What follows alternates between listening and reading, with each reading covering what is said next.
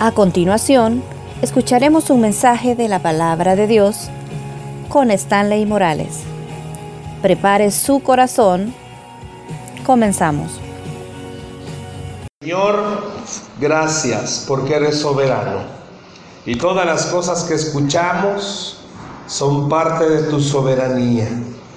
Ninguno de los que estamos acá, Señor, podemos saber qué es lo mejor, pero tú sí lo sabes.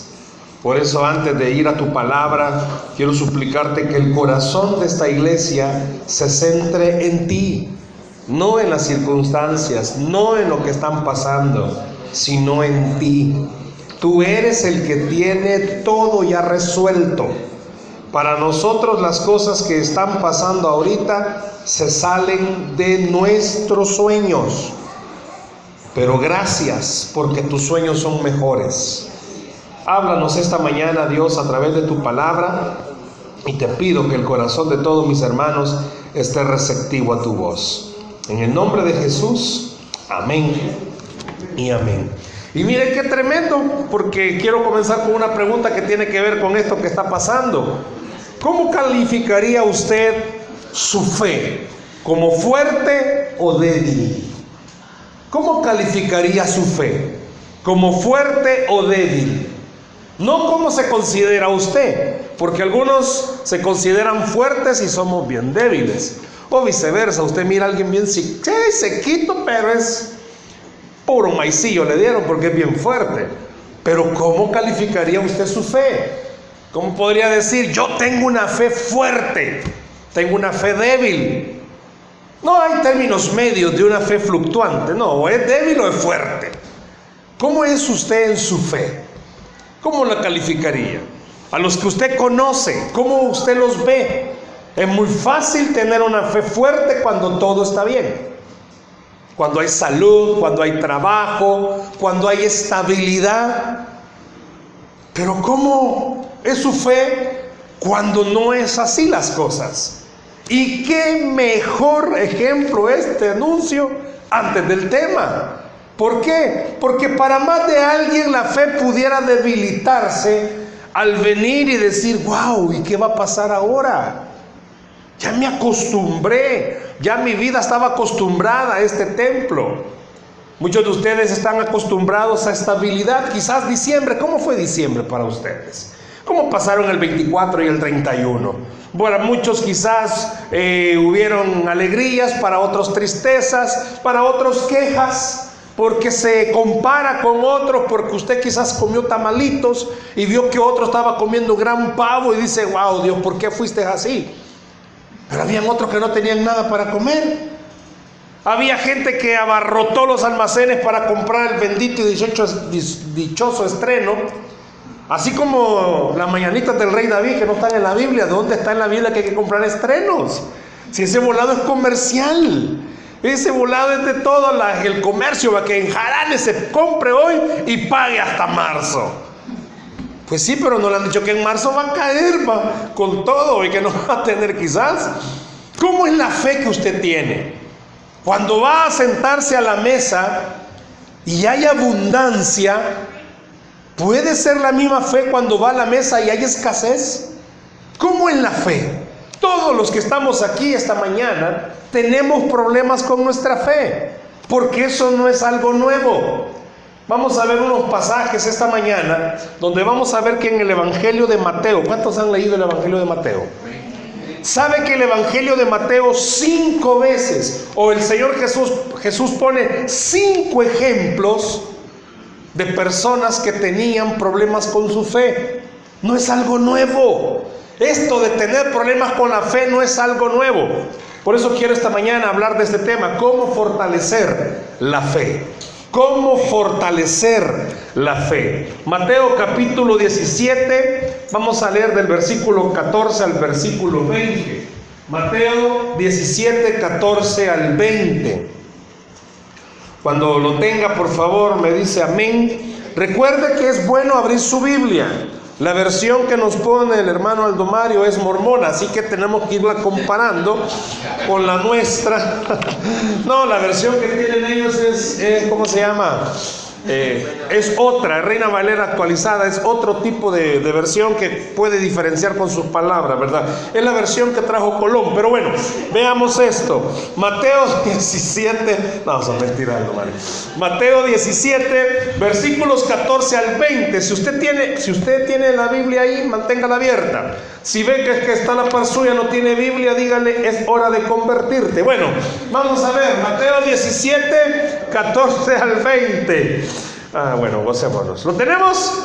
Amén. Cuando llegaron, ¿qué dice?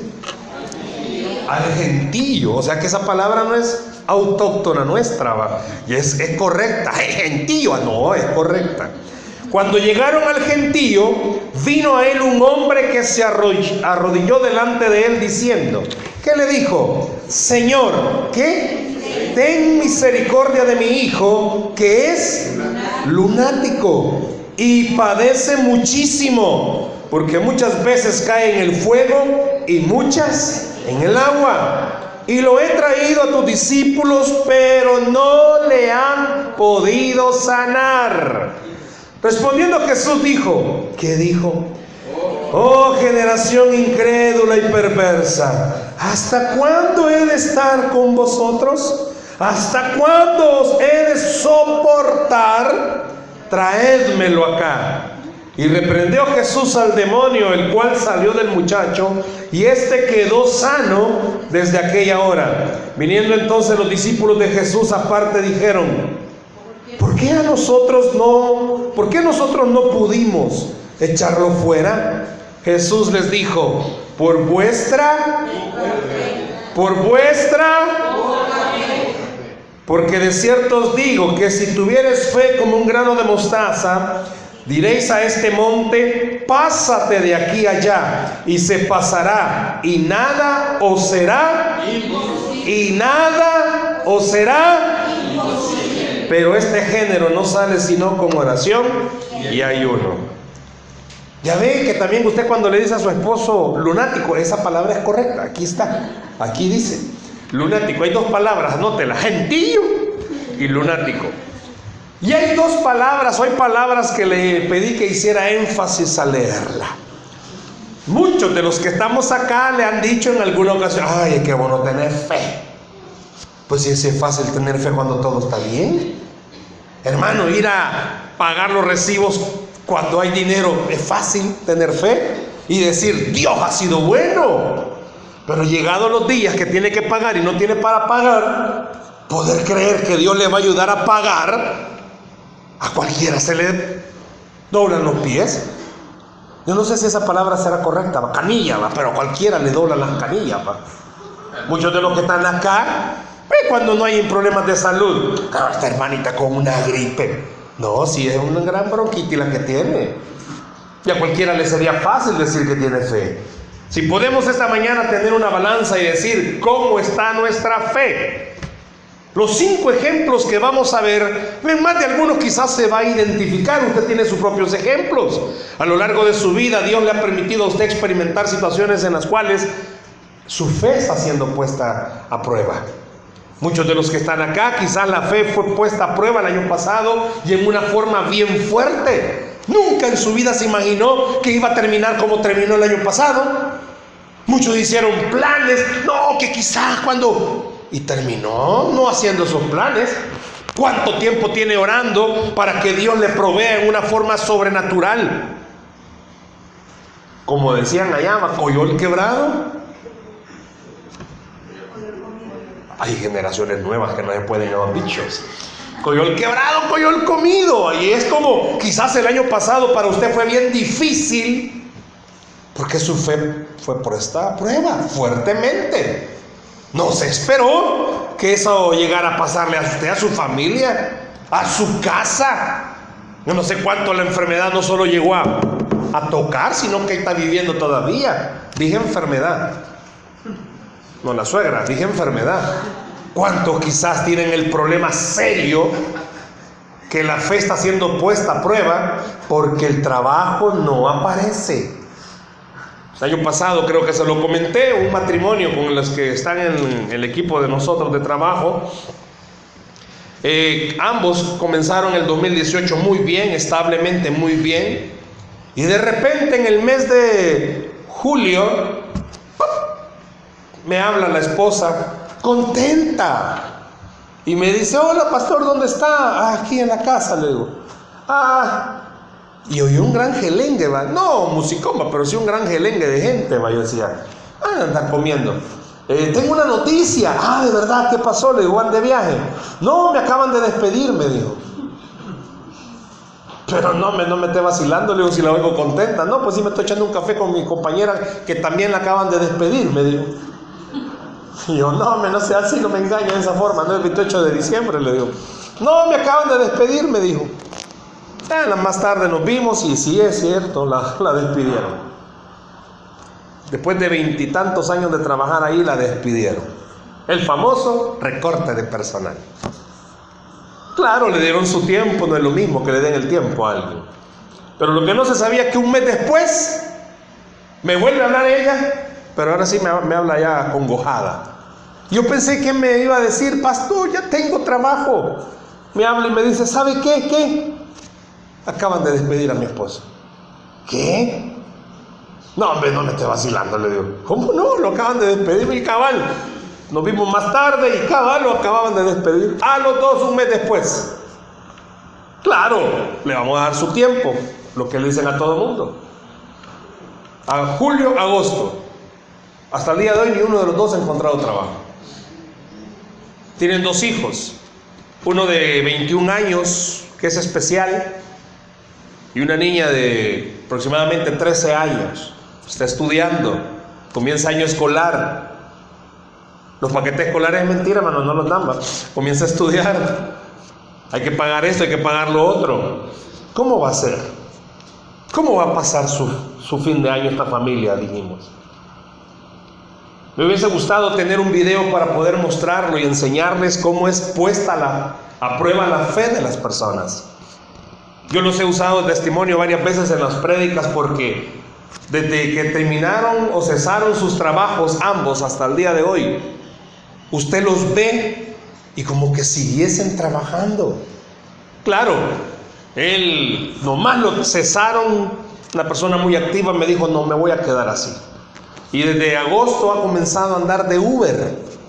Se metió a andar de Uber porque me dijo, a no recibir nada, a percibir algo por lo menos, tengo que hacer algo. Y sigue mandando currículum. La fe de él o de esta familia ha sido puesta a prueba. Y para ponerle una cereza, en noviembre me dice, ¿y sabes qué? Me dice, ellos viven con su suegra o su suegra vive con ellos como usted quiera verlo. Un pariente de mi suegra que tiene 40 años de no verla, viene de viaje y se va a quedar en la casa. Y usted sabe qué implica que un familiar venga a su casa. Usted sabe qué significa eso. De choto no se come, va. Me dice, es una situación que ayúdame a orar, porque no queremos atenderlo mal, pero estamos en una situación económica difícil. La fe siempre es, es puesta a prueba, donde usted menos lo espera. Jesús ve a sus discípulos y usa estas frases que vamos a enfatizar. Y muchos de los que estamos acá quizás hemos pasado por esas situaciones. Aquí en este ejemplo, ¿verdad?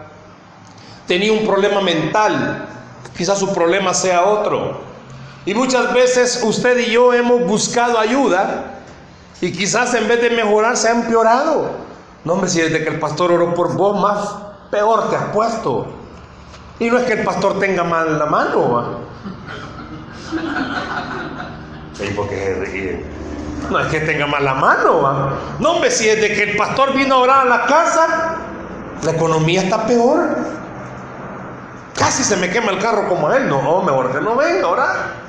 Entonces póngase a pensar cómo es puesta la fe de ustedes a prueba.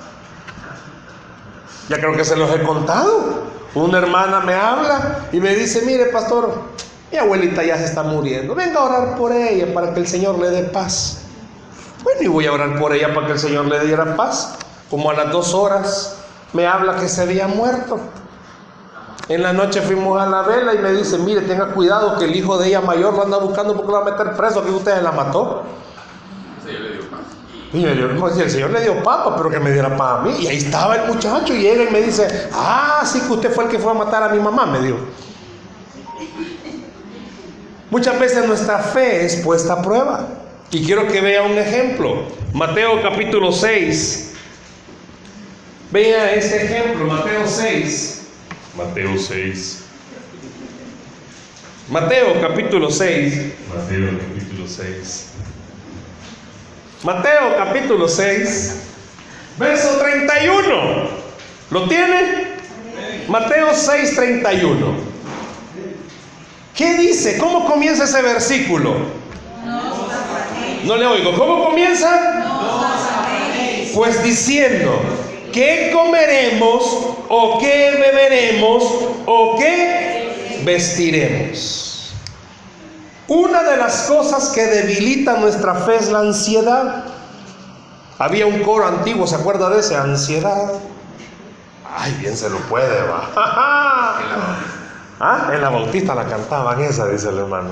Es que le cantaba usted a la hermana Silvita. Ansiedad de tenerte en mi brazo. Pero de la ansiedad que está hablando este ejemplo, Michi, si yo le pidiera que levantara su mano, ¿cuántos de ustedes sufren de ansiedad? ¿Cuántos sufren de ansiedad? yo sufro de ansiedad a veces. ¿Por qué? Porque yo quiero que las cosas sucedan cuando? Ayer. Para ayer las queremos. Tengo algo, no sé si sea defecto o qué, pero si yo tengo que estar a las 8 de la mañana en un lugar, pues estoy 10 a las 8. Y esperar ya dos minutos me abate. Pero estar yendo por la cuestión de mi accidente al Seguro Social, Dios ha trabajado mi paciencia.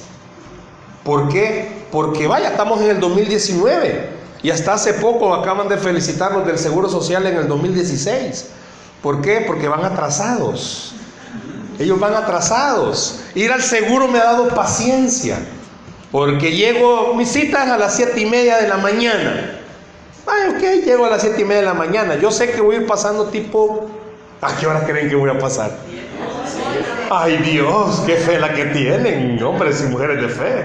A veces ya sabemos que, bueno, hay que ir a almorzar a esos lugares, ¿verdad? Porque lo van a llamar más tarde, si es que, no, es que acaban de llamar a la doctora para una reunión. Y la doctora sale, no, ya regreso, cinco minutos. Pero cinco minutos divinos, quizás porque cinco horas después. Sé que la paciencia ahí Dios la ha estado trabajando. Pero muchos de los que estamos acá sufrimos por ansiedad, saber qué va a hacer el Señor. No sé cuántos de ustedes tienen ese mal, no lo hagan conmigo. Que le hablan a uno y, mira, tengo algo que contarte, pero el lunes te cuento. no lo haga eso conmigo, por favor. Yo no sé por qué alguna gente tiene esa mala maña.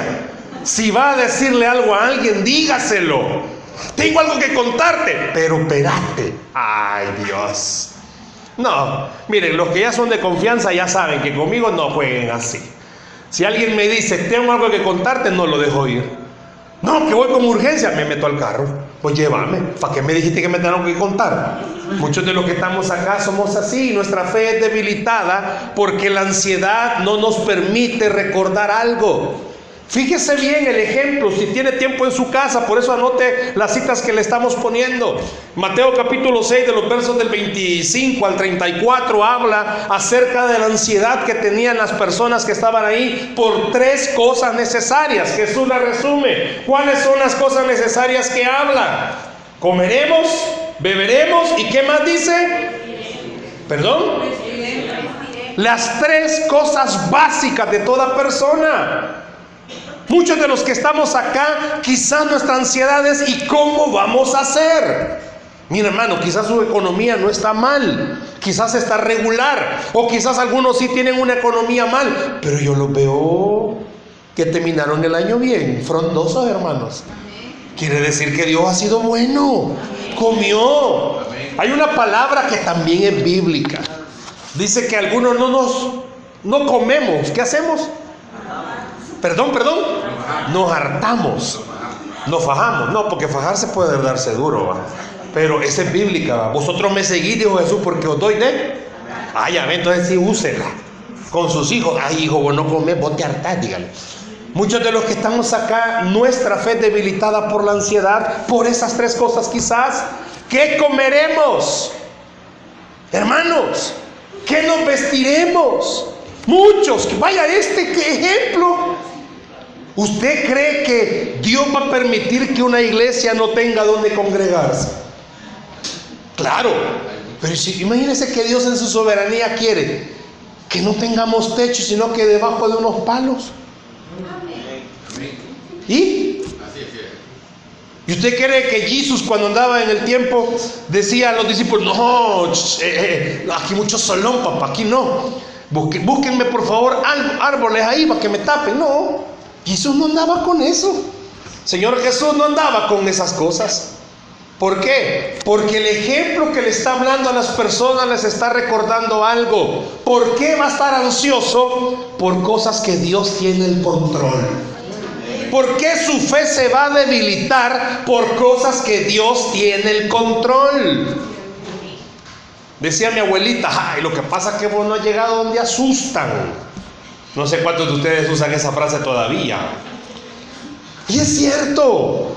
Muchas veces uno no entiende y no sabe lo que significa no tener para comer no sabe quizás lo que significa no tener para comer. Y eso provoca ansiedad. Pero váyase a otras esferas. Sálgase de la comida, de la bebida y del vestido. ¿En qué áreas está ansioso o ansiosa? Porque la respuesta no aparece. Esto, mis amigos, en algún momento anda ansiosa ella porque, pues es lógico, hay que pagar, hay que hacer esto, hay que hacer lo otro. Pero la ansiedad siempre ha sido sinónimo de no creerle a Dios, de no creerle al Señor. Regrese a Mateo donde comenzábamos, capítulo 17. El Señor Jesús usa una frase con ellos.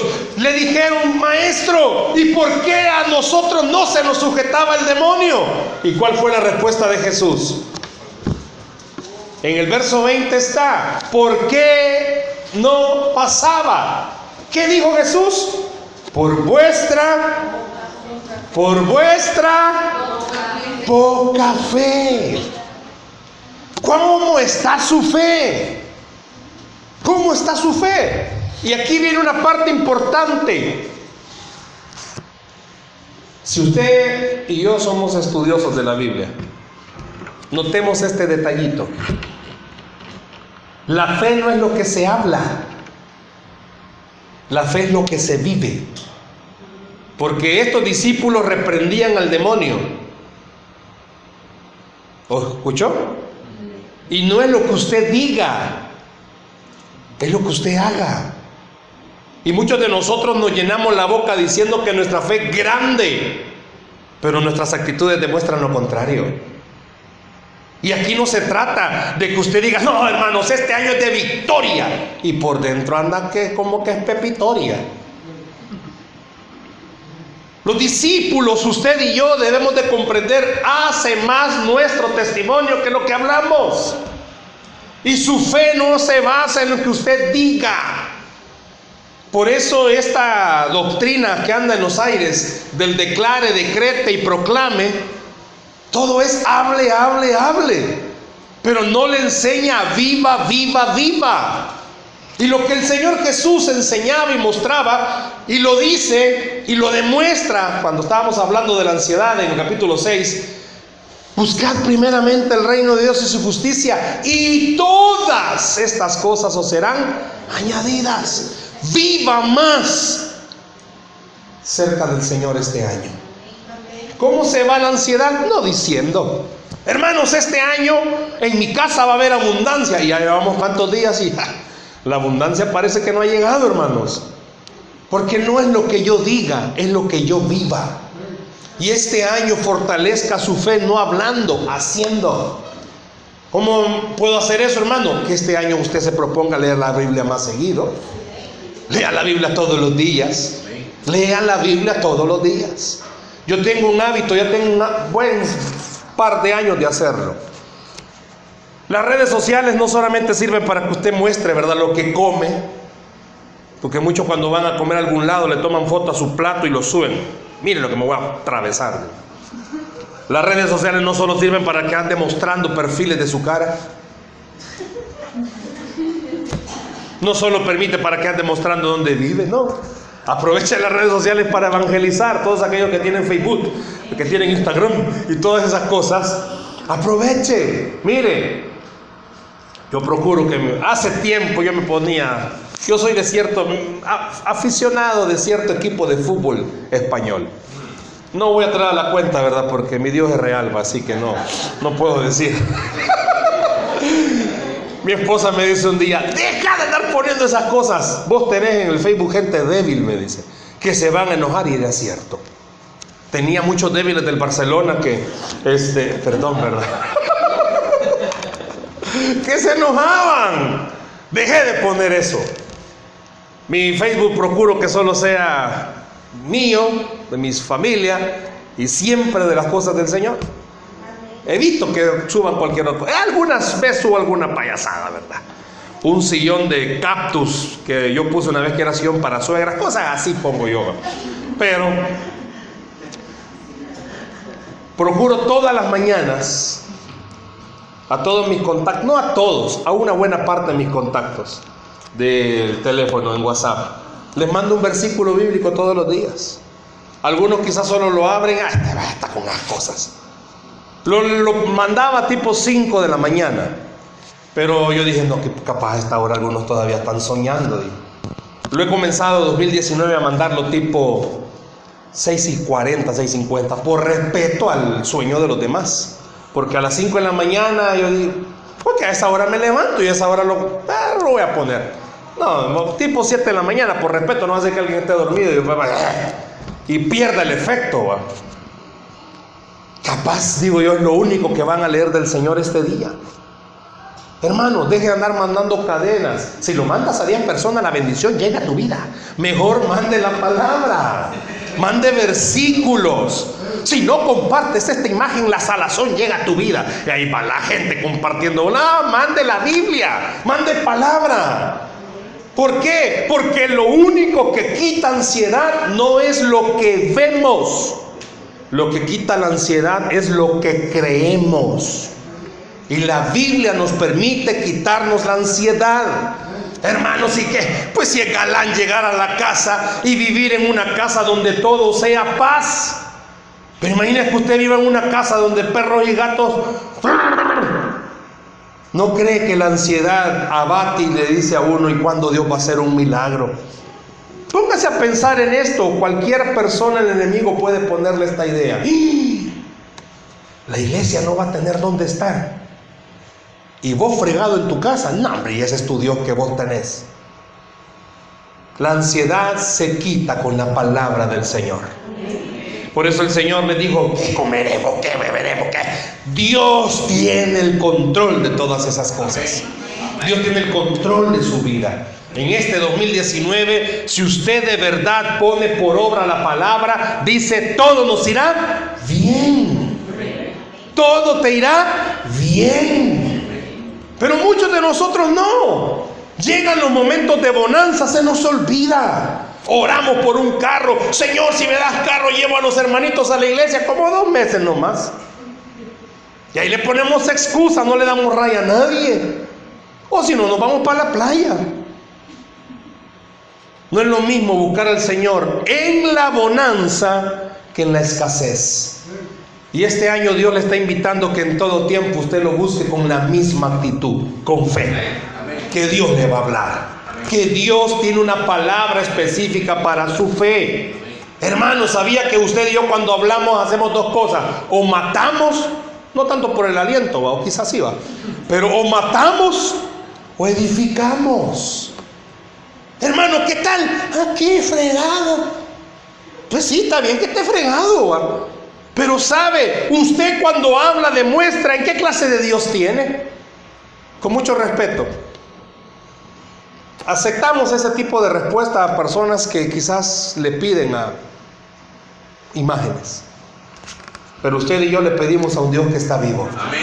Y nuestra actitud tiene que ser esa, creer que Él sí está vivo. Ayer me tocó hacer un, no, ayer fue sábado, el, el viernes me tocó hacer un trámite en el Ministerio de Educación. Y cuando iba entrando, ¿verdad? Si usted ha ido al, centro de gobierno, usted sabe que hay ciertos días que eso se vuelve una plaza de mercado. Porque así lo llaman, plaza de mercado. Llevan gente a vender, o sea, eh, emprendedores, o sea, se pone bonito. Bien bonito, bien ordenado, bien limpio, pero es una plaza mercado le llaman. Pues me llamó la atención algo cuando yo iba entrando, había una vendedora que estaba abriendo su puestecito y antes de abrirlo estaba parada frente al puestecito. Yo dije, quizás no lo puede abrir el candado. De... Y me detuve y no, estaba orando. Y le dijo, Señor, todo lo que, o sea, para que vea que me eche el rollo, Señor, Señor, todo lo que venda hoy sabes que lo he prometido para tu obra. Oiga eso. Por eso me quedé, porque me llamó la atención. ¿va? Y cuando abrió el puesto, vi que eran dulces y todo, y tengo un imán con los dulces. Entonces, ay, ya le compré un dulce. Yo dije, muchos vendedores dicen, ay, en nombre de Dios, dicen algo así, dicen. Yo dije, capaz me va a decir en nombre de Dios. Y cuando lo compré y todo, ya le pregunté, ay, mire qué bueno que, me va a perdonar, va, pero he metido, escuché lo que hizo, le dije que le pidió a Dios para que todo lo que vendiera lo iba a dar para la obra. Sí me dijo, es que sabe que en la iglesia donde yo me congrego, me dijo, ay, cristiana, eh, el hijo del pastor está enfermo, me dijo. Ay, ¿en qué iglesia se congrega? Ya me dijo, ah, sí, acá pues sí es cristiana. Eh, está enfermo, me dijo, y eh, pues el pastor tiene su trabajo, me dijo. La iglesia es algo pequeña, la iglesia no le da un salario al pastor, me dijo, sino que él tiene su propio trabajo. Pero todos los hermanitos vemos como el pastor siempre se dedica a sus ovejas y hemos querido ayudarle. Pero Dios puso en mi corazón que todo lo que vendiera hoy tenía que darlo para la obra, para que él pudiera ayudar a su hijo. Mm, qué bueno, le digo, mire, le digo, aunque sea 5 dólares que usted le llegue a dar. No me dijo si voy a vender más, no creo que voy a vender solo 5 dólares. Me dijo, no, es un ejemplo, le digo. que aunque 5 dólares usted le dé, le digo, Dios la va a bendecir. Bueno, la cosa que me fui a hacer el trámite. Y ya cuando iba saliendo, y ese es típico salvadoreño, y vuelvo a ver a la señora, venga, me dijo, Mire, me dijo, se ha echado como unas tres horas ahí. Me dijo, pues sí, es frente de gobierno donde he venido. Le digo, este, se tarda uno. ¿Sabe? Me dijo, ya vendí los cinco dólares que usted me dijo. y se que pone a reír y me dice, ¿sabe qué? Me dijo, quiero darle otra bolsita de dulces de las que usted me compró. Me dijo. Qué bendición. Dije yo, me voy a quedar más seguido por aquí. Dije yo, no, mi hermana, mire, le voy a pagar. No, me dijo, ¿sabe qué me puso el Señor? Que usted también tenía que bendecirlo con estos dulces. Me dijo, ¡Ah! Mire, voy a venir más seguido por estas tierras, le dije. Muchas veces usted mira lo que tiene y dice, no, no, no me alcanza. No es que no mire lo que tiene, mire al Señor, que con Él sí lo tiene todo. Y a muchos la ansiedad no nos permite crecer espiritualmente. Vea este otro ejemplo. Mateo capítulo 8. Todo lo que vamos a hablar está en Mateo, así que solo son paginitas las que vamos a ver. Mateo capítulo 8. Mateo capítulo 8. Versículo 26. ¿Qué dice? Él les dijo. ¿Qué les dijo? No le oigo. ¿Qué les dijo? ¿Por qué teméis, hombres de poca fe? Entonces levantándose reprendió a los vientos y al mar y se hizo grande bonanza. ¿Qué produce la ansiedad? La poca fe. ¿Y el temor de dónde viene? De la poca fe. ¿Por qué a veces tenemos miedo? Porque tenemos poca fe. Muchos de ustedes, hermanos, quizás el año pasado eso fue con lo que más batallaron, miedos. Bueno, es más, como cristianos quizás que estamos orando por esta nación, a algunos les está entrando miedo. Porque el 3 de febrero este país va a entrar en una fiesta electoral. Y muchos estamos poniendo nuestra confianza en, los, en la palestra donde están los candidatos. Y comienza a ver que aquí va a haber súper gratis, y comienza a ver que vamos más allá y comienza a ver todos vamos a saltar como este y comienza a ver el pariente cepillín, bueno, comienza a ver tantas cosas. Y el miedo viene a su corazón por una razón, porque mira a las personas y no mira al Señor. Esta nación no por casualidad tiene el nombre del Salvador. Debemos usted y yo entender algo. Dios tiene el control de este país. Yo estaba viendo hace 18 años, se recuerda, fue el terremoto que afectó las colinas. Hoy es 13 de enero, hermano. Ya comenzó a temblar. 13 de enero. Hace 18 años se dio lo de las colinas. ¿Las colinas dónde están? Allá va. Las colinas. Por decirle un ejemplo. Todos los desastres que este país ha tenido. Enumérelos. ¿Cuántos estuvieron en la época del FIFI? La mayoría quizás no. La mayoría quizás estuvimos en el MISH. Quizás algunos de ustedes no estuvieron en el 86, el gran terremotón que el Darío. Quizás usted cuando venga a sus nuevas generaciones no le va a contar de esas catástrofes. Quizás lo que usted va a contar es, yo estuve en la catástrofe de Sánchez Serén, quizás. Pero alguna catástrofe va a contar. Pero ¿qué produce temor en usted? ¿Sabe qué produce temor en nosotros? Que tenemos poca relación e intimidad con el Señor. Eso produce temor. Que tenemos poca comunión e intimidad con el Señor. Hay un dicho salvadoreño, dime con quién andas y te diré quién eres. El que anda entre la miel. Entre más se relacione usted con temerosos, usted se va a volver temeroso. Entre más alejado del Señor, más lleno de las cosas del mundo. Alguien una vez me preguntó, hermano, mire usted por qué es tan bayunco para hablarme. Yo me le quedo bien, ¿no? Qué bayunco. Porque es cierto, parte de mi característica es que yo no puedo hablar sin pero ¿sabe por qué? Yo le dije a esta persona, ¿sabe por qué? Porque yo, mi Cristo no es amargado. Por lo menos mi Cristo no es amargado. Yo crecí en una época donde los pastores, usted se recordará, le pegaban al púlpito y condenaban a la gente y lo mandaban al infierno.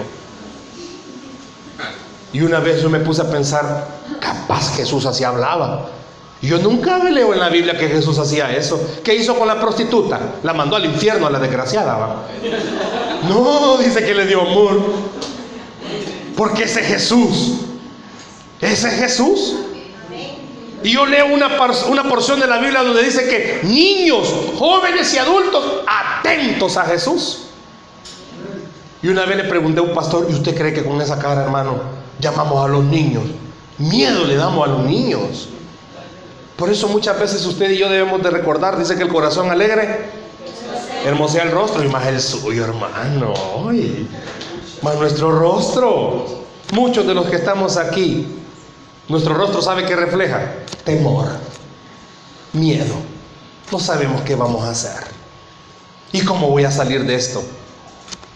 Hay una palabrita que la ha repetido ya tres veces. Poca fe. Poca fe.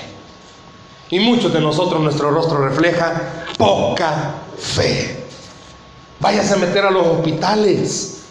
En esos lugares sí se demuestra fe. ¿Por qué usted y yo vamos a esperar, iglesia, pasar por cosas difíciles para comprender algo? Nuestro Cristo de verdad dijo estar con nosotros todos los días hasta el fin del mundo. Usted y yo no estamos solos. Mire, volviendo al tema de la casa, este es un buen ejemplo para demostrar cómo está la fe. Cada servicio a partir de hoy tendría que ser con más júbilo. ¿Por qué? Porque le vamos a demostrar al diablo, que es el que planea muchas cosas, que nosotros no dependemos de los dueños de las casas, dependemos del dueño del oro y la plata. De él dependemos, no dependemos de las circunstancias. Hace unos años me permitió el Señor estar por aquí cerca ¿Dónde es la calle La Libertad? Calle Libertad. Mire que yo me pierdo. Por aquí cerca estaba una de las filiales de Cefad, hace años, yo no sé si se recordará. ¿Se recordará usted? No, no se recuerda. No, esa es otra. La que está allá abajo es otra. No, en la calle Libertad teníamos otra filial. Cefal abrió una filial en Santa Elena. Y esa filial se vino para acá. Ah, pues ahí estamos en la colonia, no, no es colonia, en la calle Libertad. ¿Sabe por dónde? Hay un pupusódromo bien famoso por aquí. Unas pupusas, mire, el lugar es como que fuera champarillo, pura lata, pero las pupusas son es maná del cielo. Bueno, la cosa que estábamos ahí y era una casa, eh, pues, no, esta es más grande que esa, pero era una casa como esta. Y todos los meses batallaba o se batallaba con algo. ¿Con qué cree que se batallaba? con el bendito alquiler. Porque había para pagar luz, agua y todo, pero se batallaba con el bendito alquiler.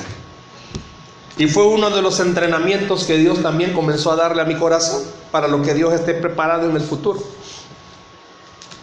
La cosa es que cada vez que nos reuníamos los domingos, la mañana, 9 de la mañana arrancaban los cultos. Yo recuerdo que el pastor que estaba a cargo de esa filial oraba y le decía, Señor, si hoy querés mandar lo que falta para el pago del alquiler, bendito seas. Pero si no, bendito seas. Y eso decía siempre. Y terminábamos el culto, ¿y qué creen? No llegaba. bueno, la cosa es que todos los meses, todos los meses, siempre se pagaba el alquiler. Siempre. Y una vez yo de salido, soy bien salido, maltivo, vengo y le pregunto, Mira, brother, una preguntilla, sin confianza. ¿Por qué nunca he visto o escuchado cuando se termina de pagar? Siempre escucho que decís que hace falta esto y lo demás, pero y comenzamos un nuevo mes y ya no volvés a orar por ese mes, sino que por este otro mes. Ay, que te voy a contar algo.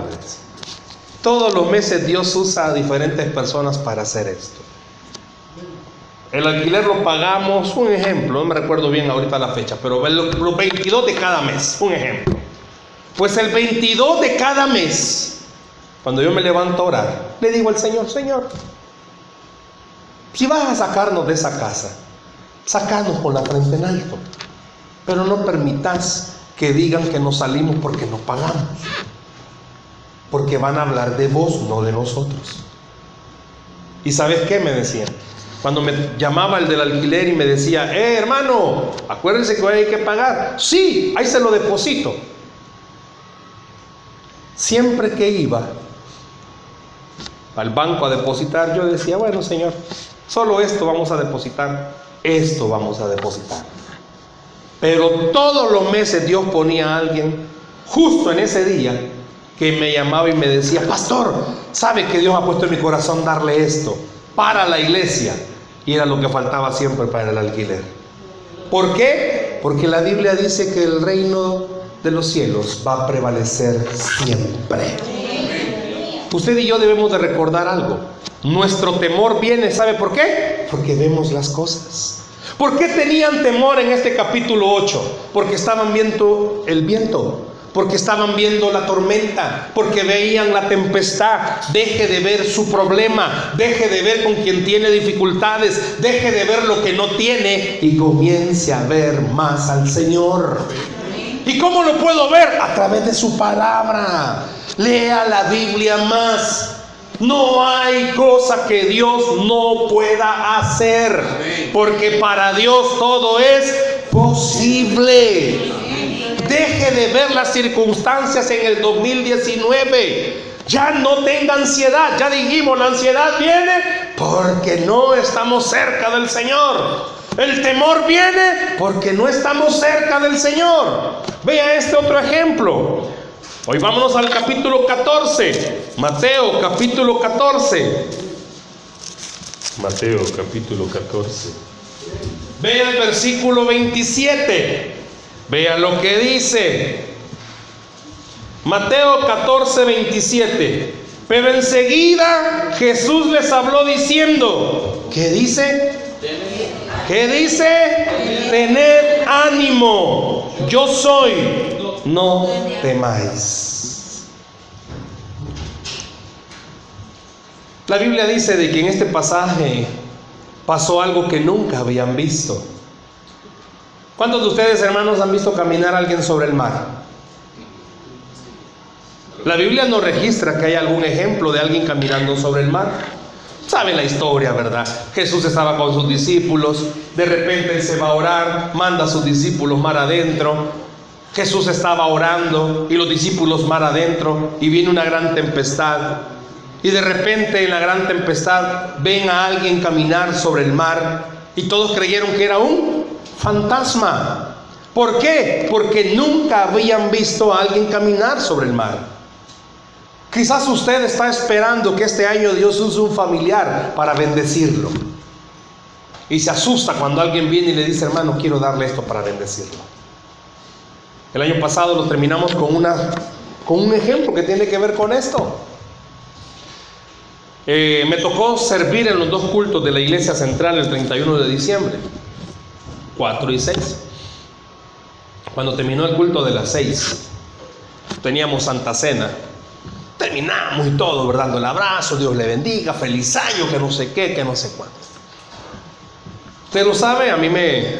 Ah, mi, culto, el que servimos y el que nos toca predicar, es en el de las 5 de la tarde en la iglesia. Y hay una anciana que es fiel miembro de las 5 de la tarde. Pues esa ancianita llegó y me dice, hola pastor, ya no lo voy a ver hasta el otro año, me dijo. Me agarró con la broma que yo sé hacer. ¿Y por qué le digo? Ah, porque ya mañana es el otro año. Ay, dije yo, mm, rapidito aprende esta señora. Porque Mario me lo anduve enganchando así. Ay, ya no lo voy a ver hasta el otro año. La cosa es que la viejita llega y me dice, eh, quiero darle un abrazo. Usted como que fuera oso, me dice. Me le quedo viendo. Creo que me lo voy a comer como yo solo. Ya me da el abrazo y me dice, feliz año. Miren, miren. Dios ha sido bueno conmigo, me dijo. Este año ha sido maravilloso. Nos ha permitido cambiarnos de casa con mi hija como cuatro veces, me dijo. Porque siempre nos sacan de los alquileres, me dice. Así que me ha permitido irme como cuatro veces a cuatro casas. Pero siempre Dios nos ha permitido pagar, me dice. No, nunca nos hemos ido porque no hemos pagado. Pero sabe que en esta última casa, me dice, que ya tenemos como dos meses de estar, me dice está rodeada de viejitos. Si mi hija bromea que como que es asilo donde nos hemos ido a vivir, me dice. Entonces usted ya se imagina lo que es vivir con viejitos, me dijo. Pues no le dije, yo estoy bicho todavía, no sé qué es vivir con viejitos, nada, como no, le digo, ya me imagino, le digo, ah, peleando todo. Pues viera, me dijo, pues hay un viejito, me dijo, usted sabe que yo soy viudo y todo, me dijo, hay un viejito allá que también es viudo, me dijo, y viera cómo me tira besitos, me dice. ¿Qué? ¿Va a haber boda el otro año? Le digo. No, así no me gusta bromear, me dijo. Pero sabe que este viejito tiene un hijo, me dijo. Bien guapo, me dijo. Solo que yo estoy mayorcita para el hijo, me dijo. Que acaba de venir de viaje, me dijo. Yo no sé qué le ha dicho el papá, le dijo. Pero viera cómo nos ha bendecido. La señora se ve que no es que tengan muchas calamidades, pero tienen necesidades. Pero mira cómo nos ha bendecido, me dijo. Yo no sé si es que quiere que yo le haga caso al papá, me dijo, pero nos ha bendecido, me dijo. Yo quiero darle a usted una bendición de las que nos ha dado. No, abuelita, le digo, quizás le va a hacer más falta a usted que a mí. No, abuelita, sea lo que sea, le digo, disfrútelo usted, que es para usted. No, abuelita, que es para usted. No, así de buena, está bien, abuelita, no se preocupe, le digo. Vamos allá afuera, me dijo que ahí está mi hija, ya me vino a traerme. La cosa es que nos bendijo. Ah, quiere saber con qué. ya lo pide, ya lo pide. Me dice, solo somos mi hija y yo, me dijo. Y este muchacho, ¿con qué cree que nos bendijo? Ya sabe, este muchacho me dice, piensa que comemos como que fuéramos 20, me dice. Y nos llevó como tres cajas de uvas, me dijo, y dos de manzana. Yo le dije a mi hija, dale dos al pastor de cada cosa. yo, ¿cómo sabe que me gustan las uvas y la manzana, abuela? No, hijo, si a usted le gusta todo, me dice. Ay, sí, tiene razón, abuelita, le digo. Sabe que a veces las bendiciones vienen de quien menos usted espera. Usted está viendo, ay, aquella hermana viene en carro. No, hermano, aunque venga pata, lo va a bendecir. ¿Sabe por qué? Porque es Dios quien va a bendecirlo. Muchas veces usted y yo vemos, no, no deje de ver, hombre. Vea más al Señor que a las circunstancias y a las personas. Los discípulos tuvieron miedo, ¿por qué? Porque nunca habían visto a alguien caminar sobre el mar. Usted no se imagina cómo este año Dios puede bendecirle a usted si cree. La Biblia dice que al que cree todo le es posible. Si usted cree, Dios puede bendecirle. Por eso este año fortalezca su fe creyendo algo. Dios puede usar hasta los niños para bendecirlo a uno. ¿Sabía usted que hasta el diablo Dios puede usarlo para bendecirlo a usted? ¿Sabía eso usted? Porque Dios convierte las cosas malas en buenas. Los hermanos planearon contra José muchas cosas malas, pero José dijo, y Dios lo convirtió en algo bueno para mí. Deje que este año Dios le sorprenda. Y vámonos con el último, bueno, el penúltimo ejemplo. Vea Mateo 16, corra conmigo solo unos versículos. Mateo capítulo 16. Mateo 16. Mateo 16. Versículo 8. Mateo 16, 8. Vea lo que dice. ¿Lo tiene? Mateo 16, 8. Y entendiéndolo Jesús le dijo, ¿por qué pensáis dentro de vosotros, hombres de poca fe, que no tenéis pan? Vea el versículo 9. ¿No entendéis aún, ni os acordáis de los cinco panes entre cinco mil hombres y cuántas cestas recogisteis? Versículo 10 ni de los siete panes entre cuatro mil y cuántas canastas recogisteis? ¿Cómo es que no entendéis que no fue por el pan que os dije que os guardaseis de la levadura de los fariseos y de los saduceos? ¿Sabe que este ejemplo de Mateo demuestra que dos veces hizo Jesús multiplicación? Muchos de nosotros hablamos de una vez, pero en realidad fueron dos veces. ¿Qué está diciendo el Señor? ¿Cuántas veces a usted este año Dios le va a dar cosas que quizás a usted ya se le olvidó, hermano, que Dios ya hizo. ¿Acaso no os acordáis? ¿Por qué usted y yo somos fáciles para olvidar lo bueno? Lo malo no. Si no, pregúntele a los que están casados. Lo malo no se olvida. Si no, pregúntele hermano Águila. Las cosas buenas rápido se olvidan. Tenga cuidado, Señor. Las cosas buenas, ¿por qué se nos olvida? Hermanos, ¿a cuántos Dios los bendijo el año pasado? Le aseguro que si hace una lista de todas las cosas, más de algunas se le va a olvidar. Pero todas las cosas malas, aquí las anda todavía, ¿ven? o en la punta de la lengua todavía. Estaba un maestro eh, de bachillerato y comenzó a escribir en la pizarra la tabla del 9. 9 por 1. 9 por 2. Y llegó. 9 por 9. Y al final puso 9 por 10, 91. Y se fue a sentar. Y todos los alumnos comenzaron, ay Dios, le hizo daño en las vacaciones, maestro. ¿Por qué, jóvenes? No se ha dado cuenta. Se equivocó. ¿En qué me he equivocado? 9 por 10, ¿cuánto es? ¿Cuánto es, hermano? Ya nos puse en duda. ¿Cuánto es 9 por 10? 90. Y este maestro se para y le dice, no, chicos, si lo hice adrede. Ah, comenzaron todos. No, ¿cómo no? En serio, lo hice adrede.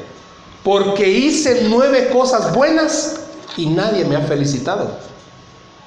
Y solo hice una mala y todos comenzaron a criticarme. ¿Cuántas cosas buenas Dios hace con nosotros y... Ah, pues sí, es que sirvo en la iglesia. Ah, si soy el que toca el teclado, la batería, canto y hago de todo. ¡Ja! Sí, paso a cantar, aunque quiebre vidrio, pero paso a cantar. Por eso Dios me ha bendecido. Soy el que ora por ustedes a las 2 de la mañana todos los días. ¿Y por qué cuando Dios no hace algo que nosotros estamos esperando nos enojamos? Diez, no, nueve cosas buenas hizo y una mala. ¿Por qué se nos olvida todo lo que Dios hace? Hermano, ¿cuántas veces? No me levante la mano, Pero cuántas veces Dios nos ha levantado después de haber metido las patas. Y mire dónde estamos. ¿Cuántas veces, hermano, el Señor ha tenido misericordia de usted? Y mire dónde estamos esta mañana. ¿Dónde estamos? Aquí. Pregúnteme a mí, no le voy a contestar, pero pregúnteme a mí. ¿Cuántas veces Dios ha tenido misericordia de mí? Hoy cuatro días de misericordia. No debe de olvidarse algo, iglesia. Dios es bueno y para siempre es su misericordia. Dios es bueno y para siempre es su misericordia. ¿Por qué se va a olvidar? Hermano, deje, Dios está haciendo algo. ¿Por qué no ha contestado? Espere. Hay una palabra, tranqui, tranqui, alza, tranquilos. Dios va a hacer su obra en su tiempo, pero no olvide todo lo que Dios ya hizo para que su fe, su, su fe se fortalezca y pueda recordar algo. Si Él ya lo hizo una vez, lo va a volver a hacer siempre. No olvide todo lo que Dios le ha dado. No olvide la manera en la que Dios le ha bendecido. Todos nos llenamos de ansiedad, todos nos llenamos de temor, cambiamos nuestra mirada y miramos las circunstancias, se nos olvida todo lo que Dios ha hecho. ¿Por qué? Porque tenemos poca fe. Fortalezca su fe este año. Métase más en la palabra. Lea la escritura todos los días. Vaya a una célula. Que este año usted no deje pasar enero sin que asista a una célula. ¿Quiénes son líderes de células aquí? No hay líderes de célula. Levante la mano los que son líderes de célula. Búsquelos a ellos al final del culto. Dígale, ¿y usted dónde tiene su reunión? O abra su casa. No deje de venir a la iglesia. Todos los primeros domingos de mes, primer domingo de mes, ¿verdad? Todos los primeros domingos de mes, 3 de la mañana. Todos los primeros domingos de mes, 3 de la mañana. ¿Dos o tres? 3 de la mañana. ¿Qué tenemos? Amaneciendo con Dios. Ay, hermano, es que sabe que esa madrugada va a ser de bendición. Venga, busque el rostro del Señor. Cuando hay ayuno y oración aquí, pregunte. Cuando hay hombres y mujeres de valor, pregunte. ¿Qué me está queriendo decir? Que más se meta con Dios, más va a fortalecer su fe y le va a ir bien en este 2019. Dice la Biblia que al que cree, todo le es posible. Den un aplauso al Señor, por favor, esta mañana. Deje que Dios fortalezca su fe. Que no cierra sus ojos, por favor, ahí donde está.